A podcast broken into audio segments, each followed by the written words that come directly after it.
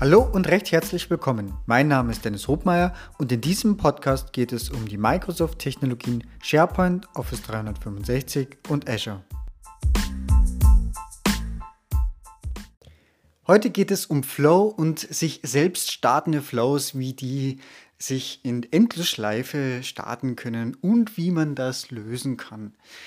So, ähm, als allererstes mal vorweg, es gab jetzt eine etwas längere Pause aufgrund ja, der, äh, ich sage jetzt mal einfach, weil einfach wahnsinnig viel los war und ich da einfach dazu nicht mehr gekommen bin, eine Podcast-Folge aufzunehmen. Aber ich versuche das jetzt wieder regelmäßiger zu machen und äh, ja, aber jetzt direkt zum Thema.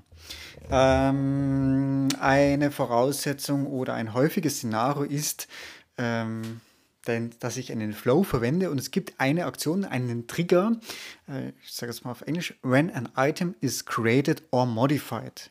So, und dann mache ich etwas. Ne? Also zum Beispiel, ich habe irgendwie einen Arbeitsablauf, habe irgendwo eine SharePoint-Liste, in die ich was eintrage, zum Beispiel von mir aus auch über eine Power-App oder wie auch immer.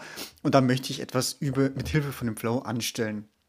So, wenn der jetzt äh, selber in dieser gleichen Liste auch nochmal was zurückschreibt, nehmen wir mal an, wir haben ähm, einfach ein Statusfeld und dieser Flow aktualisiert irgendwo in diesem Prozedere mal diesen Status von äh, neu auf in progress zum Beispiel. So, da läuft der Flow ja das erste Mal durch, ne? ganz, ganz normal, ist abgeschlossen. Und was jetzt passiert ist, naja, wir haben gerade einen SharePoint-Listeneintrag modifiziert, was gleichzeitig wieder den Trigger auslöst und der wieder von vorne losläuft. Ähm, das heißt, in dem Moment habe ich einen Flow, der unendlich oft startet und ausgeführt wird.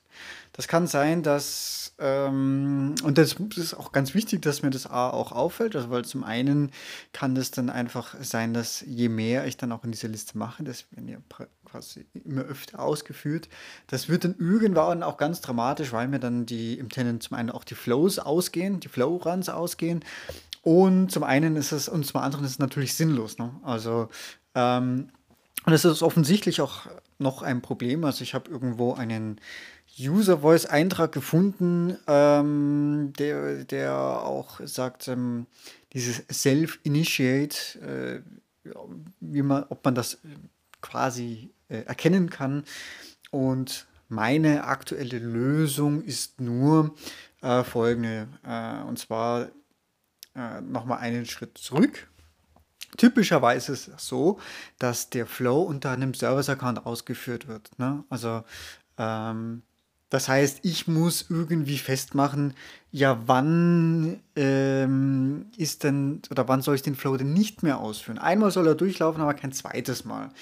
Das heißt, ich muss einfach einen Schritt in den Flow einbauen, eine Condition und muss da irgendwie ein Kriterium einbauen. Sei es, dass ich beim ersten Mal ja, zum Beispiel einfach eine neue Spalte hinzufüge und sage, ähm, Flow ausgeführt, ja, nein. Und wenn da Ja drinnen steht, dann canceln. So. Ähm, in meinem Fall äh, gehe ich davon aus, okay, ich führe einen Flow zum Beispiel einmal aus, ne, Statusfeld einmal aktualisieren. Ja, und dann muss eh erst wieder jemand anderes was machen. Das heißt, dass der Listeneintrag wird auch von jemand anderen geändert, von einer anderen Person geändert.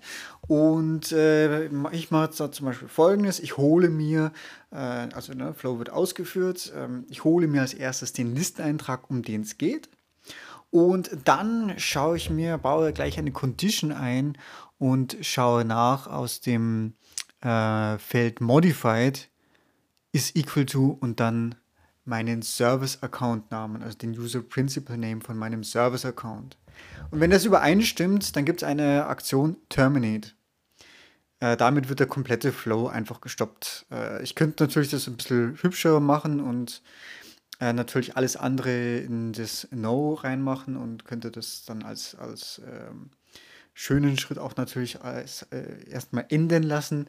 wenn ich das aber äh, ja, ich habe das leider erst hinterher festgestellt und das dann in einem sehr umfangreichen Flow. Das heißt, das war jetzt dann einfach die Variante, das Terminate einzubauen. Das hat den Nachteil, dass wenn ich dann im Flow-Status dann später in der Übersicht bin, also im Reporting bin, dann habe ich äh, das wie folgt. Also, ne, ich habe das einmal geändert. Es wird zwar trotzdem ein zweites Mal gestartet, das muss man wissen.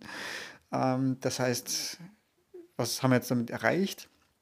Ich erreiche nur damit eigentlich, dass mein Flow Run nicht komplett durchläuft und vielleicht nochmal Sachen ändert oder nochmal E-Mails versendet oder was auch immer ich in diesem ganzen Prozedere mache. So, ähm, aus Flow-Sicht wird es aber trotzdem gestartet. Ähm, das geht auch ein Flow-Run natürlich dann dafür drauf. Und in der, in der Reporting wird er dann als gecancelt abgeschlossen. Ne? Also gerade wenn ich jetzt mit dieser Terminate-Aktion arbeite. Äh, wenn man es ganz sauber macht, dann muss in diese eine Schleife natürlich alles in diese No-Bedingung rein, das, was der Flow macht. Und dann kann ich ihn auch mit Successful enden lassen. Das wäre die saubere Variante. Ne? Aber wie gesagt, wenn ihr bereits einen größeren habt, wo es zum Umbauen äh, durchaus etwas Aufwand wäre und Arbeit wäre, äh, dann kann man mit diesem Terminate arbeiten. Und dann habe ich immer ein, äh, einmal erfolgreich und dann gecancelt, also kurz drauf, äh, nachdem man sich quasi wieder selber gestartet hat. Ja, das wäre die erwartete Vorgehensweise und das ist auch eben das Vorgehen, wie ich das verhindern kann, dass es sich selber nochmal startet. Ja, vielleicht ändert sich das irgendwann in der Zukunft nochmal, dass man das herausfinden kann, ob äh, die Änderung quasi deswegen ist, weil sich der Flow selber startet oder zumindest den Trigger anstößt. Ähm, aktuell ist einfach, ne, wenn ein Item ist created oder modified, dann wird das gestartet und es ist egal, welche Bedingung. So. Also zusammenfassend kann man sagen, eigene Bedingungen erarbeiten, ob das jetzt der Service-Account ist oder eine neue Spalte, die ich hinzufügen muss. Und dann kann man eben auch damit ganz gut arbeiten. Noch eine zweite Möglichkeit, wie man das dann den Flow restrukturieren kann, wäre natürlich auch diese ganzen Aktionen, die danach noch kommen, wenn man die Schleife eben erst äh, nachträglich einbaut, per Drag and Drop dort die Sachen auch hineinzuziehen. Ähm, das könnte aber noch scheitern, wenn ich irgendwie Variablen definiere. Das kann ich nicht in der Schleife drinnen machen, das muss ich außerhalb machen. Äh, kann ich mir aber überlegen, ob ich das dann davor oder danach mache. Na, ich hoffe, das hilft euch beim Bauen von Flows. Und äh, ja, wie gesagt, also gerade in der aktuellen Situation habe ich auch vermehrt mit äh, Flows und auch mit Power Automate und Power-Ups äh, entsprechend zu tun. Da kann man eben sehr viel machen, was die Digitalisierung von bestehenden Prozessen angeht. Also dann viel Erfolg und bis bald. Tschüss. So, das war's schon wieder. Vielen Dank fürs Zuhören und ich hoffe, dass auch in dieser Folge wieder etwas Neues für dich dabei war und du etwas lernen konntest. Wenn du Feedback hast, freue ich mich ganz besonders und du kannst es mir über die verschiedenen Kanäle mitteilen. Wenn euch dieser Podcast gefällt, ist meine größte Belohnung und Motivation eine 5-Sterne-Bewertung bei iTunes. Ich danke euch und bis bald. Tschüss!